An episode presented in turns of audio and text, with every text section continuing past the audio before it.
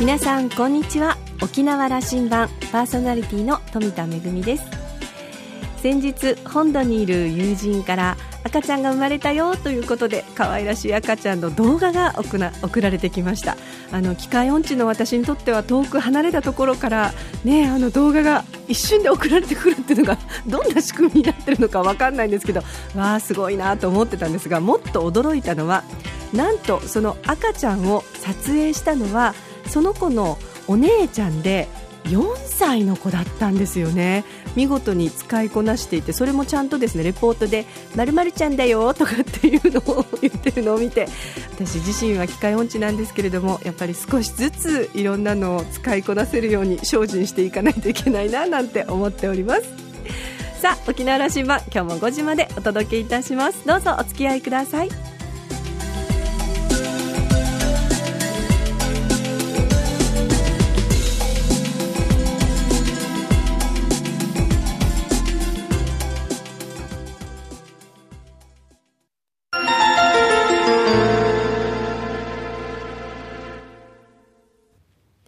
那覇空港のどこかにあると噂のコーラルラウンジ。今週は先週に引き続き、オイスト沖縄科学技術大学院大学技術開発イノベーションセンター R&D 担当審議役の照木名はじめさんと、ラウンジ常連客で沖縄大学地域研究所特別研究員の島田克也さんとのおしゃべりです。照木名さんは1959年生まれ、南城市1年のご出身です。京都の同志社大学を卒業後沖縄県職員に採用されます。税務や農林漁業の分野を経験後アメリカのボストン大学へ短期留学を経験されます。その後は主に観光産業関連や世界のウチナンチュ大会の開催事務局の要職を務められ沖縄県立芸術大学の事務局長を歴任。今年3月までは県の文化観光スポーツ部の統括官を務められていました。そして今年4月から現職となっています。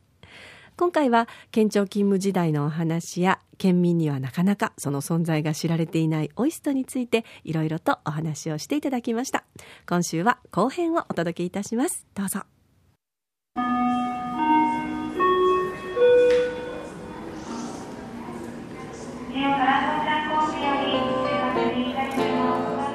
大学の中はあの英語で全ては授業が行われていて、えーはいはい、照木さんも英語頑張ってるんです中ではね。私もこれラジオで言っていいかどうかわからないんですけど、あの4月の最初の全体ミーティングの時ですね。何言ってるかはっきり分からなかったんですよ、これは大変なところに来てしまったなと思ってですね。私自身もあのアメリカに留学は世界のうちのアンチ大会の指揮官なのに その英語が厳しい部分もあった。今ラジオで初めて浮上するんですけどやっぱりあの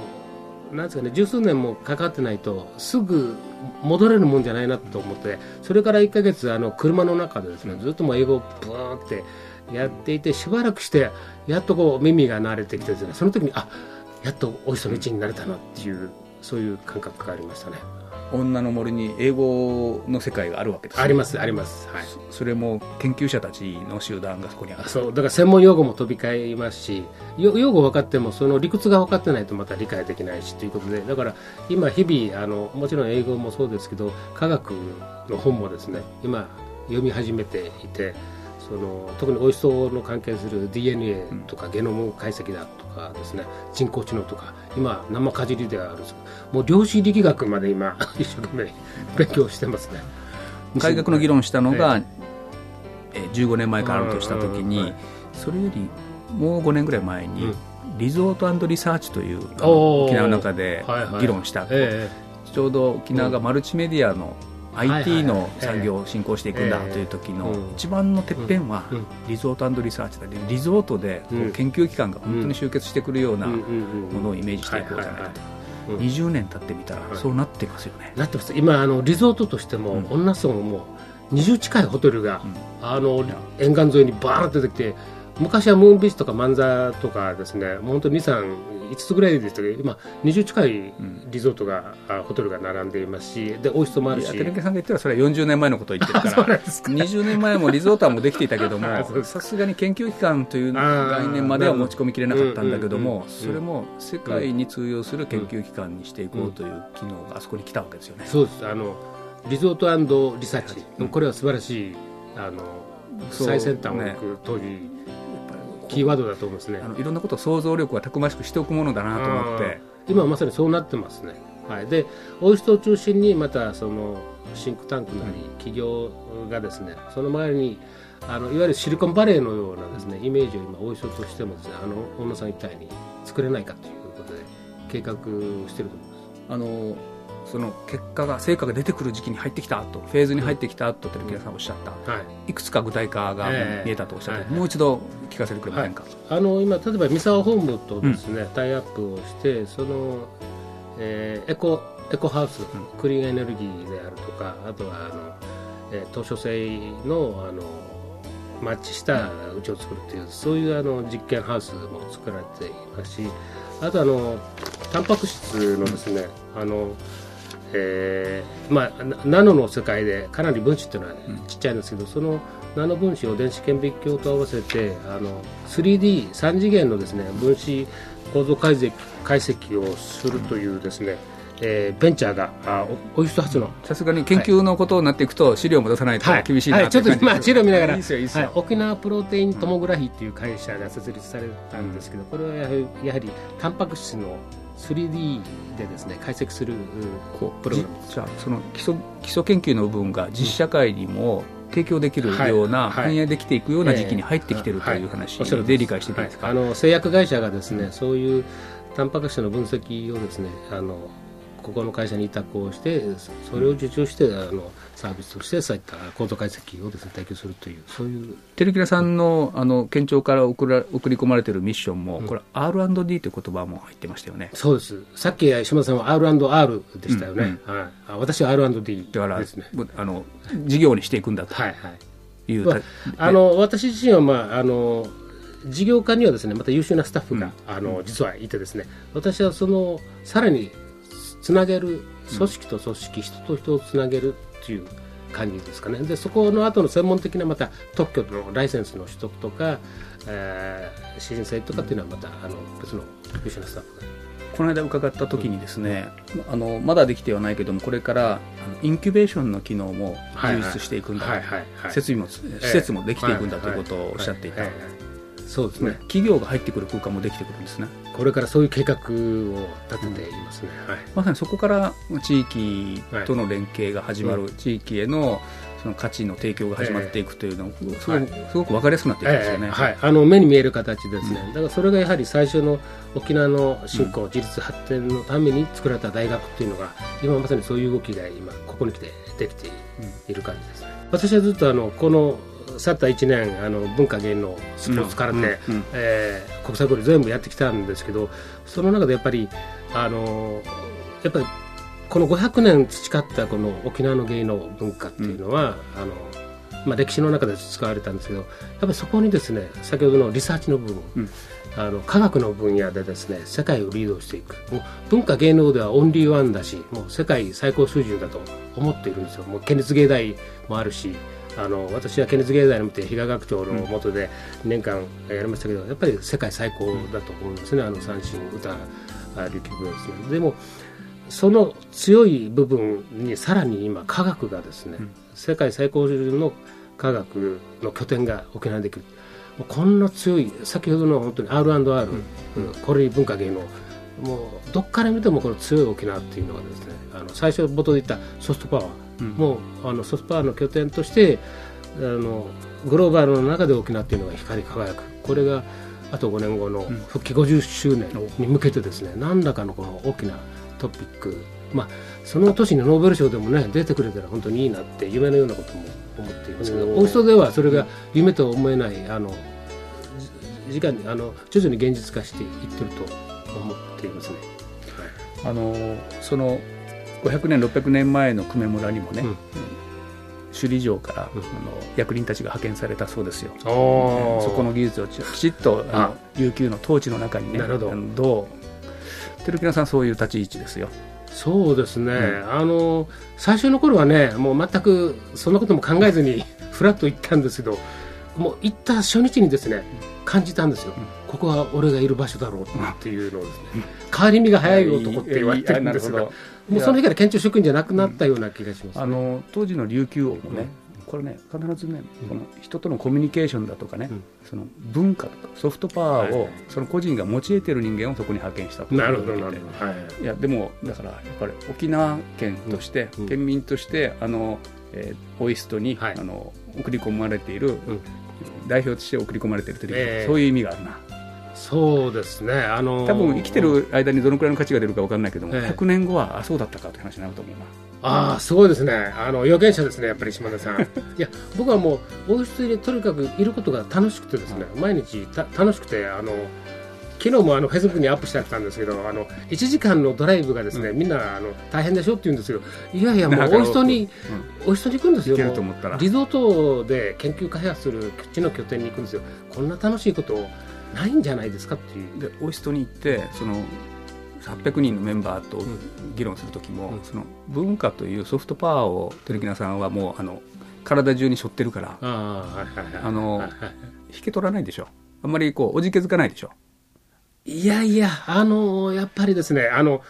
あの5月に理事会があってですねその理事会のメンバーの中に4名ですねノーベル賞学者がいるんですよ。あの物理学賞が2人に、えー、科学賞が1人に生。理学賞が1人。そんな人たちがいるんですか？4名いるんですよ。1人でももうトゥーマッチな感じなんですよ。4人がこう蝶々発でも普通のおじちゃんだったんですよ、あの聞いてる限りの、ね、そこですよ、だからそこ。あいやいやいや、でもでもすごい、すごい方々なんですよ、だからそういう空間に入れるっていうのはですね、僕自身もあのね、あのなんか自分自身も感化される部分がありますね、あのそういう人を目の当たりにしてあのこの沖縄の島という空間に、うん、あの中に、うん、そういう世界に通用するんだと世界を変えるんだという、うん、あの女の層の丘の集団があるというふうにそうですね。そんなふうに理解していきましょう、はい、はい、あの世界を変えるで沖縄のために頑張るっていう、そういう集団がいるっていうことは一人でも多くの県民の方に知ってほしいっていうふうに思います。見学の精神というところですけども、うん。うん、その世界に通用する科学技術の拠点にするん。だ、うん、それがあの日本というどうもあの科学技術立国だと言ってたのに、うん、ちょっと自信がなくなっている今の日本を、もう一回ここで、あの奮い立たせるんだという見学の精神がそこに込められたというふうに、はい。えー、理解していますが今もそれは、はい、間違いなく。はい。あのまあ日本のそのやっぱりあの知の拠点理化学研究所とか東海京大もあのすごいところあるんですけどやはり既存の枠組みの中ではですねあのやっぱり限界もある。でそおい人はその枠を全部取っ払った形で、もう本当に実験的に作った大学なんでこの大学がうまくいくかどうかっていうのは日本のいいては世界のためにもですねすごくあの有意義だしそのあの特徴として本当に学部学科がないっていう大学、うんね、これが面白いです、ね、あのとその研究者のチームリーダーたちが組織にとらわれず、うん、あのその連携するということの状況ができてるそうですね、はい、あの学際的って言ってるんですけど今のやっぱりグローバルなあの研究会の中では、それが標準になりつつあるみたいそうであっても日本大学は学部という仕方の中にあの少し今変わり始めてるとは思うんですけど、うん、それを今徹底してやってるのがオイストですね。なんかオイストの会議は、はい、あの会議資料もないらしいじゃないですかスタッフミーティングなんかはもう極力無駄を省こうということでですね、この資料のために時間を費やすのは予算かと、うん、パッと集まってパッと散るっていうことで、うん、本当にあの合理的な、うん、あの県庁の文化県庁の会議とも正反対なことをやってる県庁の、まあ、あまり言うとまた県庁のね、あれなんですけど、まあ、やっぱり資料をきちんと作るのが県庁の DNA ですけど、言い換えると会議のための会議という話いやいや、まあ、そこまで言うとですねいろいろ私も。帰らなくなりますから、大丈夫です 大丈夫いやそれだけ合理的なんです、東大京大よりも論文の数とかが出てきそうな感じになっていると。今もうすでにですねある期間でいうと、うん、率からすると大人が今トップだっていうのをこの前、えー、聞きましたね、はい、それぐらい今すごい成果が出始めてます。しかも、ネイチャー、サイエンスとか、その準ずる部分の、あの、科学雑誌にですね、載ってるっていうのが、これがまたすごいことらしいんですよ。私は門外漢ですけど、その道の人に聞くと、それはすごいって言いますね。照木さん、はい、来年の秋頃にもう一回出てください。あ、もちろんね、あの、秋でいいんですか？2, 2年は勤務は、事例はどのくらいの期間で出てるんですか？いや、まあ、あの、おおむね。あ、あだいたい1年から2年かけなんですけど、あの、でも、しばらくいるつもりで本当にそのおいしさのことをよりこう、知った頃に、もう一回、あの、いや、こうだよって話をね、そうですね。にしてもらうと。そうですね。それまでにまたいろんな成果が出てきてると思いますので、ぜひ、これ成果出てなかったらまたあの厄介な話なんでいやいやもうお願いします間違いなく出出ます。はいあの面白いシンポジウムもありそうですしね、はいはいはい、シンポジウムあります。シンポジウムに参加しながらオイストを見学するという意味が僕はあのあ最初はそうでそういう形でいいと思うんで、はいはいはい、多分あの番組、えっと、テルキラさん帰った後に、うんうん。富田めぐみさんこれ行きたいというはずですのでめぐみちゃんにこれ紹介してもらったりしましょうね、はい、詳しくは、はい、あの今日はありがとうございました、すごく、はい、あの照木屋さんの話はあのオイストのをこう県民に向か向けてあの少し身近に感じてもらえる話になったと思ってあありがとうございます。もうちょっと脱線ばかししたような気もするんですけど身近に感じていただければそれでもうはいどうもでございます。詳しくは、うん、オイストのホームページこれまたやっぱりねあの世界一流のホームページになってるな、ご覧になりました、はい、もうあのうちの広報部門あの頑張ってそういうふうにあの分かりやすいホームページ、はい、あの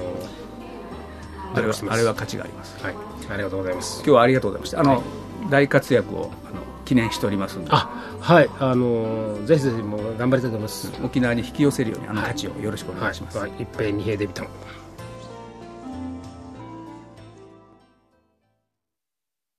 先週のハイサイから始まってちゃんと今週は一平二平デイビタンと内縄口で締めていただきました。ありがとうございます、えー、島田さんはこんなこと。を、えー、オイストは琉球国時代500年前に存在した久米村の現代版だと思うある分野で世界最先端の技術や情報を持った人々が沖縄の一角にいるという時点でこの価値は数十年100年単位で分かってくるはず。テルキナさんの役割は、オイストが生む価値を沖縄社会に還元すること、とても重要な使命をお持ちだと思いますので、頑張れという、あの、エールで締めくくっていただきました。この、でも、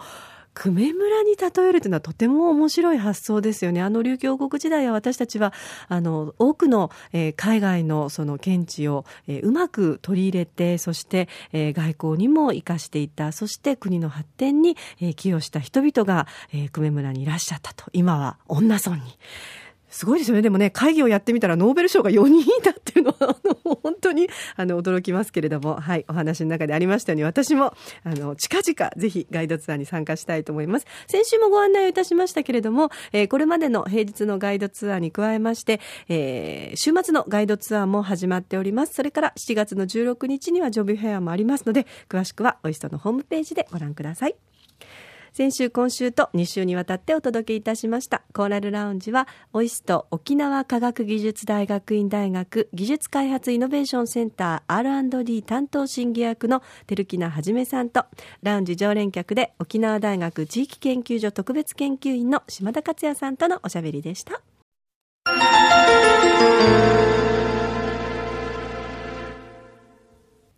めぐみのあしゃぎだよりのコーナーです。今日はシンポジウムのお知らせですよ。えー、7月の29日土曜日1時から5時半までの間、沖縄科学技術大学院大学 OIST センター棟で行われます、沖縄 Environmental Observation Network 沖縄環境モニタリングネットワークチュラモリプロジェクトシンポジウム2017が開催されます。えー、入場料無料となっております。えー、こちらはですね、沖縄の陸域の、えー、陸の、え自然の移り変わりを中長期的にモニタリングしていこうと2015年にオイストが中心となって立ち上げたプロジェクトです。この度関係者が集ってそれぞれがこれまでの成果を発表するシンポジウムになっています。えこちらは入場無料で、え環境教育やそれから自然環境モニタリング研究に興味のある専門家の方、それから、えー、教師や学生、一般の皆さん、えー、どなたでも参加することができます。えー、オイストのエヴァン・エコノモ准教授による講演ですとか、それから研究員による講演、それから、えー、学生の皆さんの研究プロジェクトやポスター展示、えー、そしてパネルディスカッションや、えー、それからティータイムなどもありますので、ぜひあのブログなどもありますのでご覧いただきたいと思います。あの、私たちなかなかね、あの、先週、今週とオイストのお話を伺ってますけれども、行く機会がないなと、どんなことをやってるんだろうなと、興味のある方たくさんいらっしゃると思います。えー、ぜひあの、オイスト、雰囲気をちょっと覗くという意味でも、このプロジェクトに参加してみるのもいいかもしれませんね。え、シンポジウムは2017年、今年の7月29日、え、土曜日、1時から5時半まで、オイストのセンター等で行われます。詳しくはですね、えー、ウェブサイトで、えー、ご覧ご覧いただきたいと思いますが、沖縄エンバイロメンタルオブザベーションネットワーク、頭文字を取って、OKEON と検索しますと、えー、ウェブサイトが出てきますので、こちらをご覧ください。めぐみのあしゃぎだよりのコーナーでした。沖縄羅針盤の放送はインターネットを利用したポッドキャストでも配信中です。ラジオ沖縄のホームページからアクセスしていつでもお楽しみいただけますのでラジオ沖縄もしくは沖縄羅針盤と検索してお楽しみください。沖縄羅針盤今週も最後までお付き合いいただきましてありがとうございました。そろそろお別れのお時間です。パーソナリティは富田恵でした。それではまた来週。